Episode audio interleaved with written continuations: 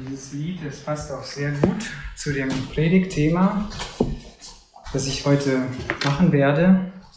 Und wir sind ja bei Nehemia, bei dem Buch Nehemia und wir wollen weitermachen bei Kapitel 8. Und ich möchte gerne Nehemia 8 mit euch gemeinsam lesen. Nehemia Kapitel 8.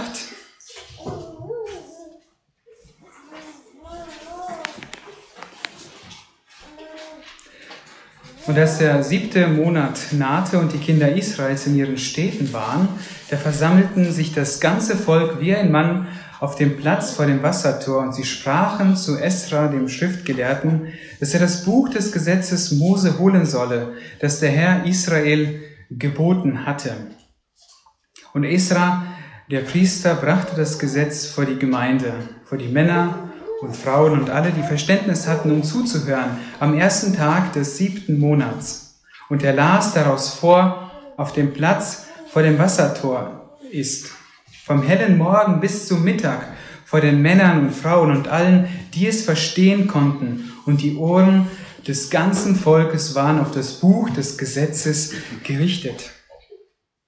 Esra aber, der Schriftgelehrte, stand auf einer hölzernen Kanzel, die man ihm zu diesem Zweck errichtet hatte und neben ihm standen Männer, Matitja, Shema, Anaya, Uriah, Hilkia und Masea zu seiner Rechten und zu seiner Linken Bedalia, Misael, Malkia, Hashum, Hasbadana, Zacharia und Meshulam.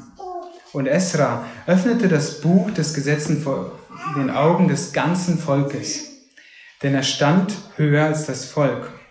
Und als er es öffnete, stand das ganze Volk auf. Und Esra pries den Herrn, den großen Gott, und das ganze Volk antwortete mit aufgehobenen Händen Amen, Amen. Und sie verneigten sich und beteten den Herrn an, das Angesicht zur Erde gewandt.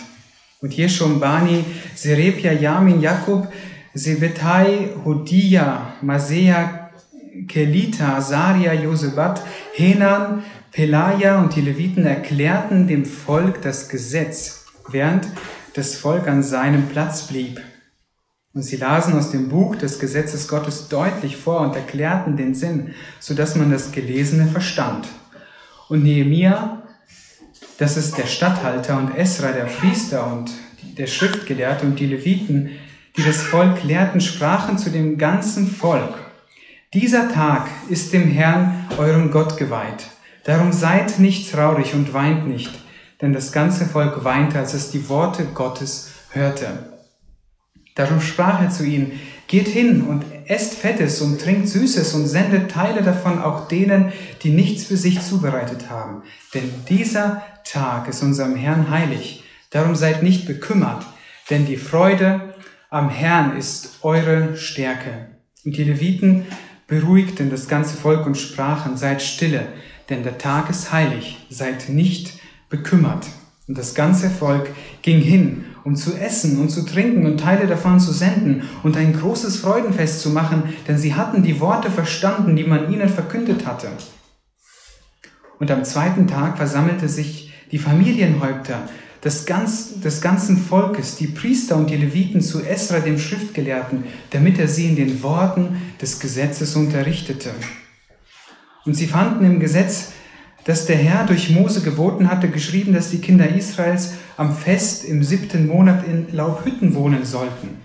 Und sie ließen, und so ließen sie es verkünden und in allen ihren Städten und in Jerusalem ausrufen und sagen, geht aus auf die Berge und holt Ölzweige, Zweige von wilden Ölbaum, Myrtenzweige, Palmzweige und Zweige von dicht belaubten Bäumen, um Laubhütten zu machen, wie es geschrieben steht. Und das ganze Volk ging hinaus und sie holten die Zweige und sie machten sich Laubhütten, jeder auf seinem Dach und in ihren Höfen und in den Höfen am Haus Gottes und auf dem Platz am Wassertor und auf dem Platz am Tor Ephraim. Und die ganze Gemeinde derer, die aus der Gefangenschaft zurückgekehrt waren, machten Laubhütten und wohnten in den Hütten. Denn die Kinder Israels hatten es seit der Zeit Josuas, des Sohnes Nuns, bis zu diesen Tagen nicht so gemacht und sie hatten sehr große Freude. Und es wurde im Buch des Gesetzes gelesen, Tag für Tag, vom ersten Tag bis zum letzten Tag. Und sie feierten das Fest sieben Tage lang Und am siebten Tag war eine Festversammlung nach der Vorschrift des Herrn. Ich möchte noch beten. Ja, Herr, wir stehen heute auch so wie dieses Volk vor dir und wir, wir sind abhängig von dir, dass du zu uns redest, dass du unser Herz öffnest und wir durch dein Wort verändert werden. Herr, wie sehr haben wir es nötig? Wie sehr brauchen wir deine, dein Wort und die Wirkung deines Wortes in unser Leben hinein? Segne auch heute, wenn wir über dieses Wort nachdenken, dass es etwas in unserem Leben bewirkt. In Jesu Namen. Amen. Ja, wir sind, wir sind jetzt an dem Punkt angekommen, wo die Mauer vollendet ist. Und wenn du, und der 25. Tag des israelitischen Monats Elul war ein ganz besonderer Tag. Und wenn du im Himmel bist und Gelegenheit hast, Nehemiah zu fragen, Nehemiah, wo warst du an diesem Tag? Was hast du gemacht? Dann wird Nehemiah sich ganz genau erinnern können. Denn es war dieser Tag, an dem die Mauer vollendet worden ist. 52 Tage hat es gedauert. 52 Tage harte Arbeit. Und dann war die Mauer fertig. Nach dem Entschluss, wir wollen die Mauer bauen, waren sie motiviert, weil sie Gottes gute Hand hinter sich sahen. Es war anstrengend. Es hat sie viel abverlangt. Aber sie erlebten Gottes Hilfe. Sie erlebten, dass Gott eingegriffen hat. Er bewahrte sie davor, mutlos zu werden. Er bewahrte sie vor Streit untereinander und er schenkte ihnen Kraft, auch in den Nächten auszuharren und wach zu sein, wenn, wenn vielleicht der Feind kommen kann. Und als, als der Schutt zu groß wurde und die Hände sinken, da gab Gott ihnen Mut. In dieser Zeit, da waren sie herausgefordert, auf Gott zu schauen. Sie waren schwach, aber sie haben auf den geschaut, der Kraft hat.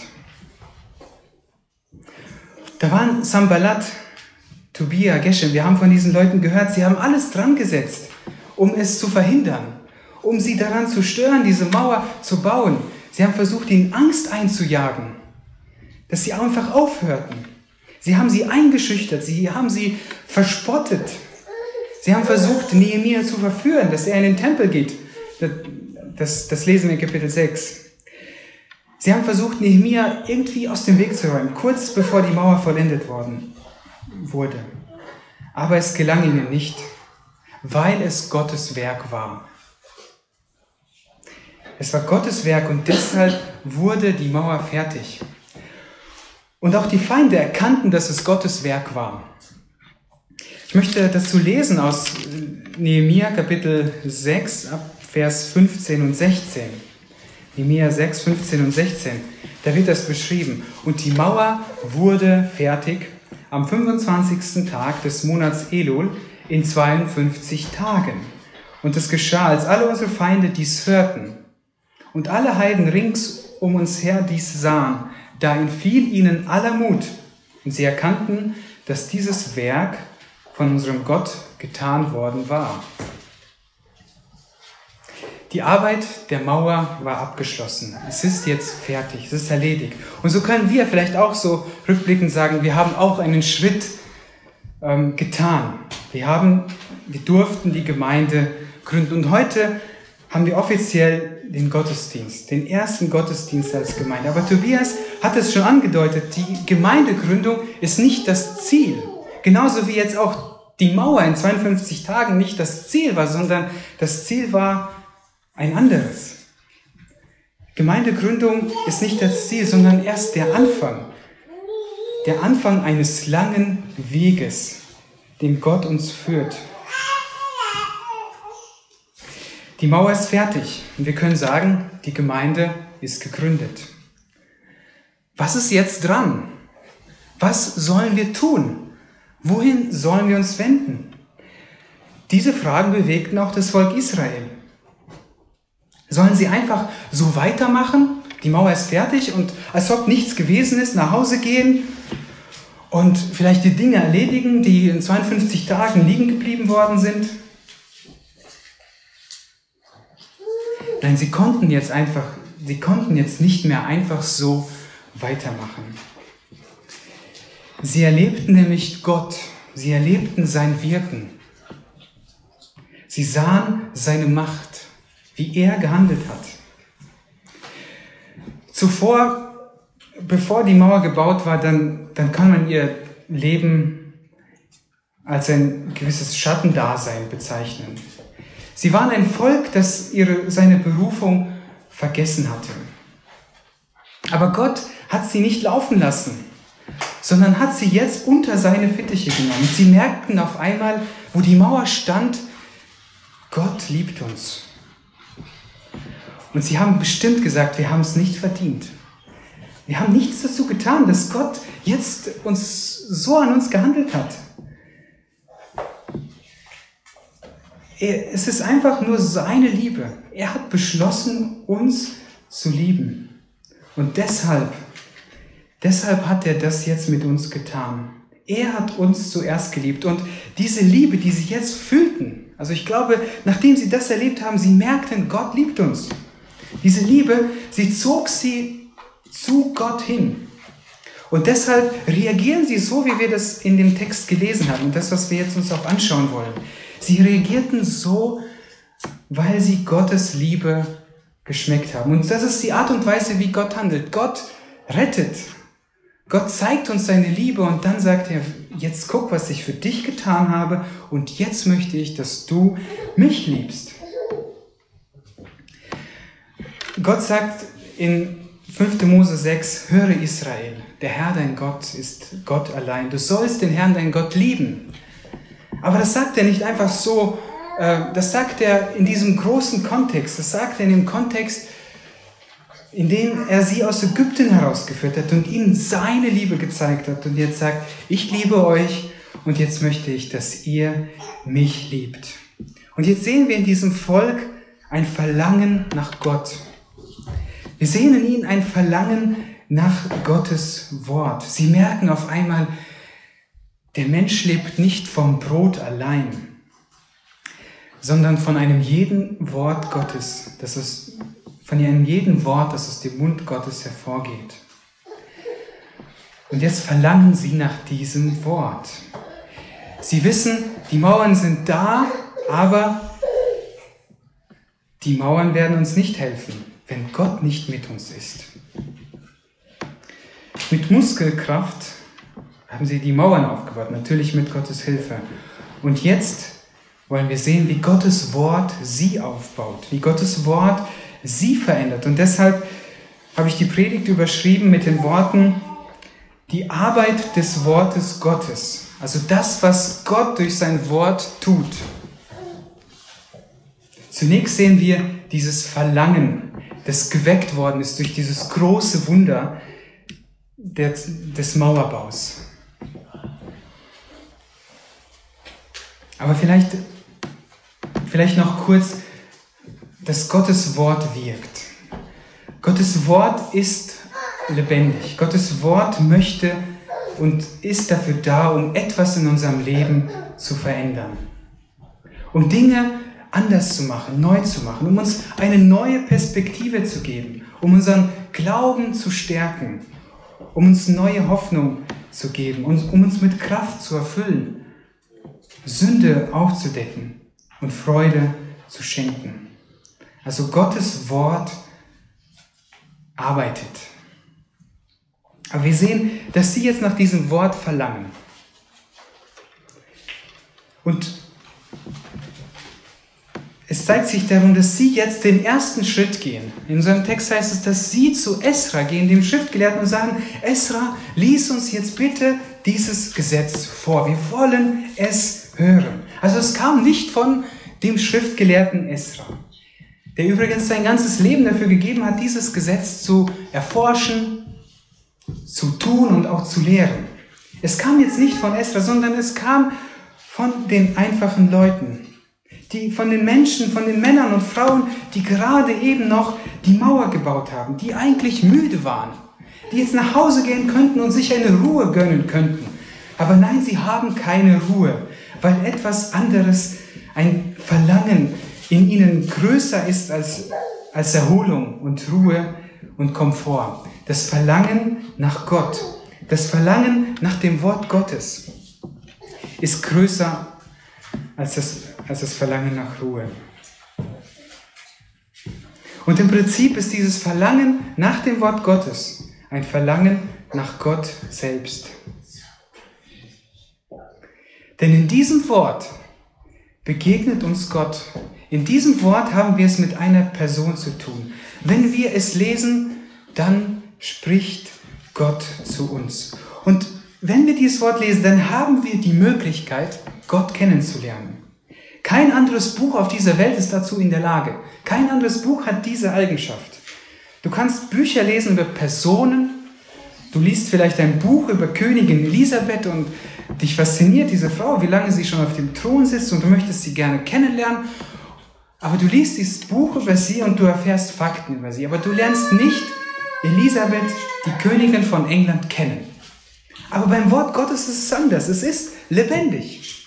Das sagt der Hebräerbrief, das Wort Gottes ist lebendig. Wir haben es hier mit einem lebenden Wort zu tun, weil hinter diesen Worten Gott steht. Und wenn du dieses Wort liest, dann begegnest du Gott. Dann kannst du Gemeinschaft mit dem ewigen Gott haben. Und deshalb ist eine Sehnsucht auch einfach nach dem Wort Gottes, eine Sehnsucht nach Gott. Wisst ihr, diese Sehnsucht, das haben wir auch schon von Alex gehört, sie, sie, sie ist in unseren Herzen. Aber, der Natur, aber im Normalfall versuchen wir diese Sehnsucht mit allen möglichen Dingen zu befriedigen. Wir gehen aber nicht zu Gott.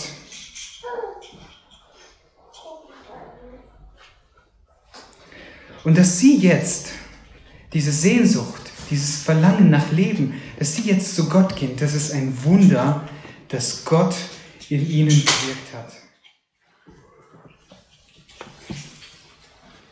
Lasst uns sehen, wie sie es lesen. Das ist sehr interessant. Sie lesen, sie, sie bringen mit der Art und Weise, wie sie dem Wort Gottes begegnen, das starke Verlangen zum Ausdruck, das sie haben. Sie werden einfach nicht müde zuzuhören. Schaut mal, wie lange Sie jetzt dieser Schriftlesung von Esra zuhören. Es heißt, vom hellen Morgen, in Vers 3, bis zum Mittag. Also Sie lesen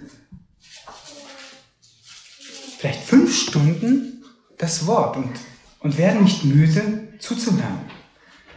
Das ist eine Sache. Also Sie lesen mit Ausdauer. Oft ist es das, was uns so fehlt. Wir beginnen den Bibelleseplan am 1.1. und irgendwann merken wir, dass uns einfach die Luft ausgeht und wir, wir schaffen es einfach nicht. Und es ist wirklich gut, ausdauernd die Bibel zu lesen, weil wir in diesem Buch Gott begegnen, weil in diesem Buch Gott zu uns spricht. Und viele Christen, sie, sie lesen einmal im Jahr die Bibel. Und ich bemühe mich auch, einmal im Jahr die Bibel zu lesen, aber ich fange nicht am ersten ersten an, sondern irgendwann, damit ich nicht so unter Druck gerate, wenn ich merke, dass ich nicht mehr hinterherkomme. Und wenn ich dann nicht hinterherkomme, dann lese ich einfach weiter da, wo ich bin. Also es braucht Ausdauer, um Gottes Wort zu lesen. Auch wenn hier manchmal das Wort gelesen wird, da braucht es Ausdauer. Einfach dabei zu bleiben. Es ist es ist nicht etwas Unbedeutendes, wenn das Wort Gottes gelesen wird. Es ist wichtig. Das sehen wir hier an diesem, an, an diesem Verhalten des Volkes. Aber sie lesen auch aufmerksam. Hier heißt es nämlich auch am Ende des Vers 3, die Ohren des ganzen Volkes waren auf das, Her auf das Buch des Gesetzes gerichtet. Also sie achten darauf, was sie lesen. Das ist auch, denke ich, wichtig, wenn wir die Bibel lesen. Manchmal können wir die lesen und wir lesen sie schnell durch und am Ende wissen wir gar nicht, was wir gelesen haben. Um, um etwas zu haben, müssen wir mit einer Erwartung lesen, etwas zu bekommen. Und da gehört es einfach dazu, dass wir aufmerksam lesen. Viele Dinge beanspruchen heute unsere Aufmerksamkeit. Und so kann es helfen, einfach ähm, alles einfach wegzutun, das Handy wegzutun und eine bestimmte Zeit und einen bestimmten Ort zu haben, wo ich dann nur meine Bibel lese und mich nur auf dieses Wort konzentriere. Also Sie lesen aufmerksam, Sie lesen mit Ausdauer, aber Sie lesen auch mit Ehrfurcht und anbetend. Das sehen wir auch in diesen Versen. Also Esra steht auf dieser Riesenkanzel, da stehen übrigens noch 13 weitere Leute. Und er schlägt dann das Buch auf.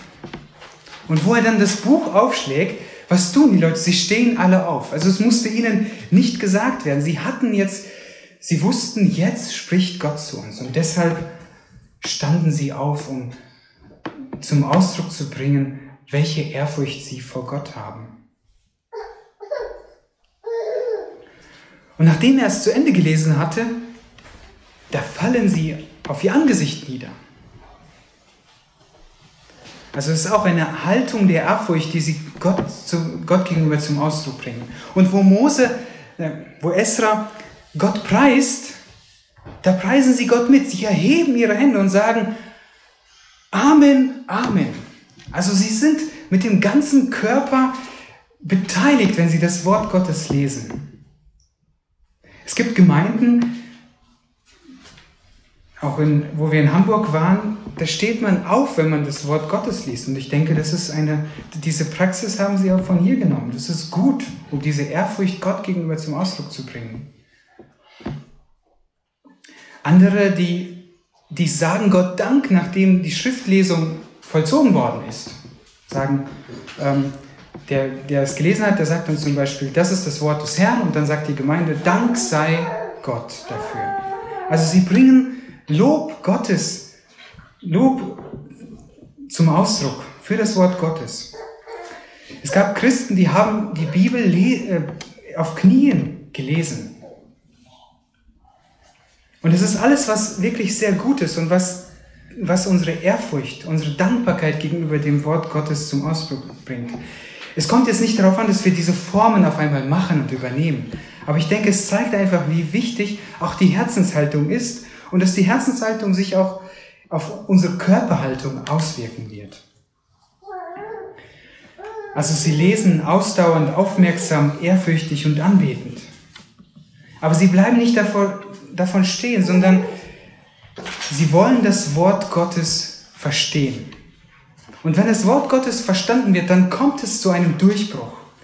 Martin Luther erzählt, wie er Römer 1, 16 und 17 immer wieder gelesen hat. Und er sagt, ich habe angeklopft, was Paulus damit meint. Und irgendwann leuchtete es ihm auf und er verstand es. Und dann sagt er, als ich das verstanden habe, dann öffnete sich in mir auf einmal die Tore zum Paradies und ich fühlte mich wie neu geboren. Also wie wichtig ist es, das Wort auch zu verstehen. Und die Leviten, sie gehen zu dem Volk und erklären ihnen das. Also fünf Stunden Bibellesung muss irgendwie jetzt äh, reduziert werden auf, auf bestimmte Abschnitte und es muss verstanden werden. Und dann gehen die Leviten und erklären dem Volk die, die Bedeutung des Gelesenen.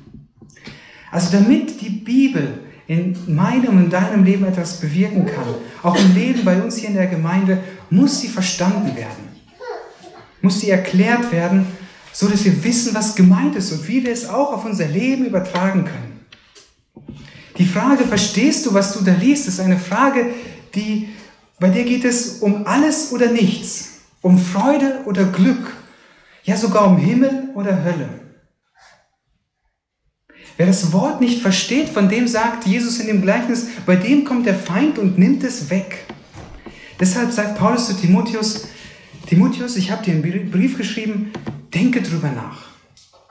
Also mach dir Gedanken, was es bedeutet, was ich dir geschrieben habe. Und dann macht er noch den Zusatz, und der Herr, er wird dir in allem Verständnis geben. Die Bibel ist kein Buch mit sieben Siegeln. Sie kann verstanden werden wenn wir darüber nachdenken und wenn wir Gott darum bitten, dass er uns die Schrift öffnet. Und wenn sie verstanden wird, dann entfaltet sie ihre Wirkung. Und das sehen wir auch hier beim Volk Israel.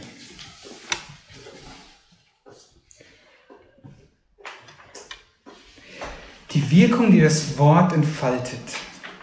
Zunächst werden sie beunruhigt.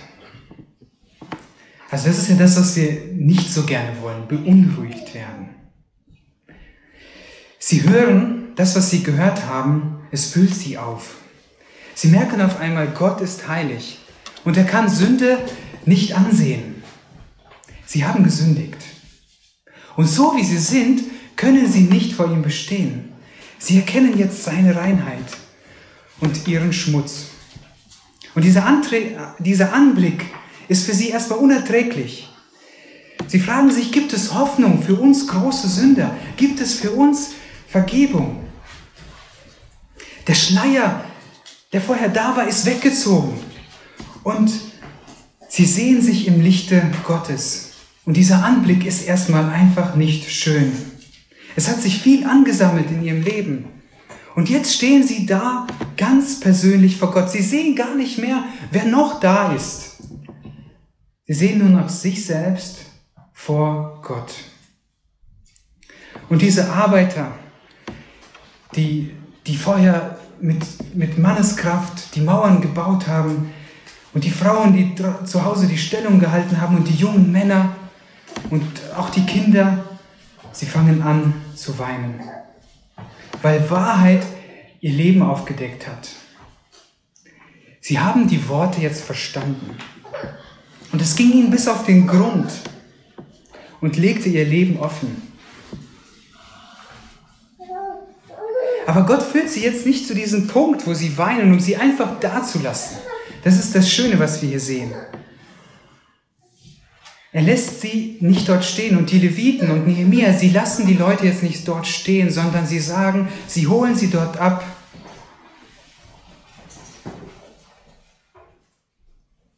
Und sagen, bei dem Herrn gibt es Vergebung. Das steht zwar nicht so direkt im Text, aber ich glaube, das ist das, was was ihnen gesagt worden ist. Also Gott lässt uns unser Herz erkennen, nicht um uns einfach dazulassen, sondern um uns Heil und Vergebung zu schenken. Und das ist das, und das ist das, was sie jetzt erfahren.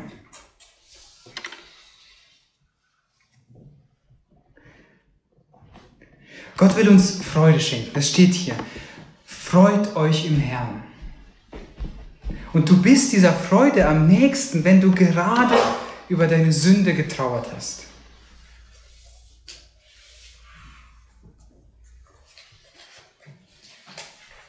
Wer über Sünde getrauert hat, der hat allen Grund zur Freude, wenn er die Lösung für die Sünde in Anspruch genommen hat.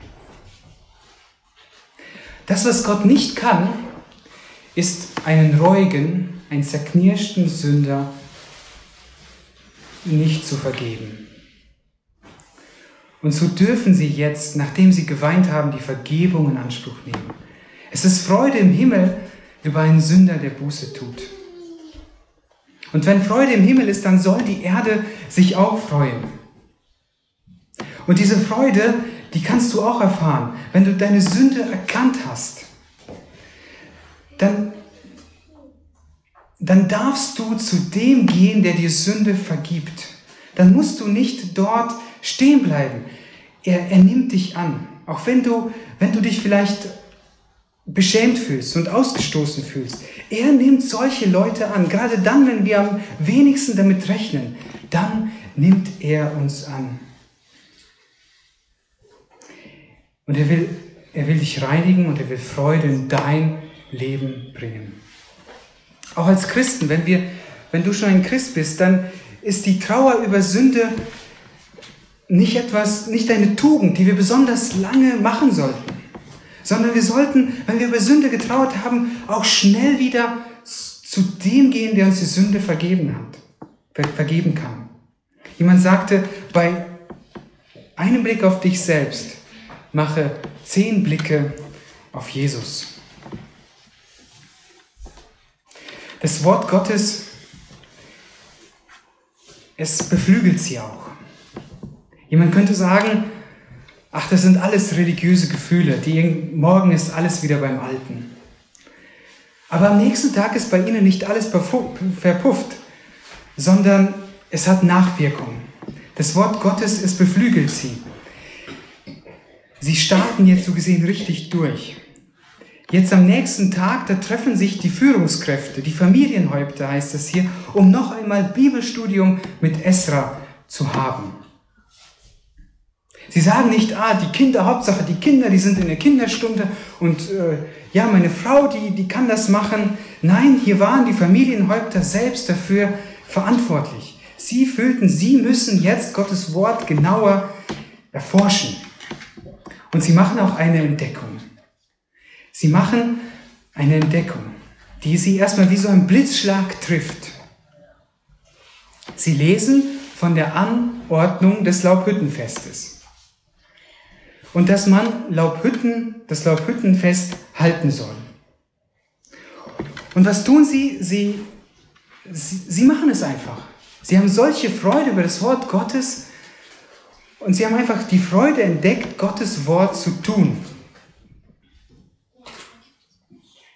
Auch wenn das Fest, vielleicht hätte einer sagen können, das Fest, das wurde gefühlt eine Ewigkeit nicht mehr gefeiert. Selbst der gute König David, der hat dieses Fest nicht gefeiert. Aber das interessierte sie jetzt in diesem Moment nicht. Das war ihnen egal. Sie wollten jetzt das tun, was Gott gesagt hatte. Und es war einfach ihre Freude. Und vielleicht sah es erstmal komisch aus. Vielleicht sahen sie komisch aus, weil so etwas hat man einfach nicht, lange nicht mehr gemacht, aber sie machen es trotzdem. Sie haben gelesen,